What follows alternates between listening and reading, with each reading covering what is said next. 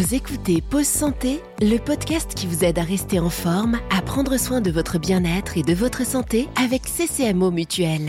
Bonjour, je suis Laurence Roufouillet, je suis sophrologue et je vais vous aider à surmonter les mauvais moments ou la morosité ambiante en gardant un esprit positif. Quand les mauvaises nouvelles s'accumulent sans qu'on puisse y faire grand-chose, il est facile de se laisser envahir par une humeur maussade qui influe sur notre vie personnelle comme sur notre travail. Votre médecin vous a déjà peut-être prescrit des compléments alimentaires à certaines périodes? Mais savez-vous que vous pouvez vous auto-administrer des vitamines mentales? Une automédication sans aucune contre-indication, bien au contraire. Le psychiatre Christophe André a rendu populaire ces petites expériences joyeuses en rappelant dans une de ses chroniques sur France Inter que, à côté des sources de douleur, il y a aussi des sources de bonheur que nous oublions souvent. Je vous invite donc à en constituer une collection pour vous faire un gros bocal virtuel de vitamines mentales toutes plus colorées les unes que les autres. Pour cela, vous allez d'abord faire la liste de petits plaisirs faciles à mettre en œuvre, des joies minuscules mais stimulantes, des petites choses que vous adorez faire et qui vous procurent un plaisir simple mais réel. Que vous preniez un cahier, votre téléphone ou une feuille de papier, n'hésitez pas à compléter cette liste pendant plusieurs jours. Certains coachs recommandent même de recenser jusqu'à 100 sujets. Les vitamines mentales sont généralement des activités simples, accessibles et gratuites. Elles se vivent au présent et en pleine conscience, une qualité qui, vous l'aurez compris, aide à mieux apprécier ce que l'on a déjà. Christophe André suggère que, pour savourer, il faut s'arrêter.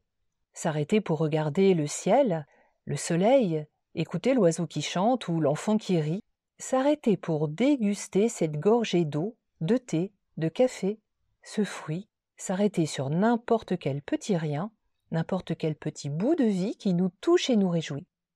Une fois votre collection de vitamines mentales constituée, il vous reste ensuite, quand vous en avez besoin, à relire cette liste qui fait du bien pour vous imprégner de toute la bonne énergie qu'elle contient, mais aussi en isolant une de ces petites activités que vous pourriez savourer dès maintenant.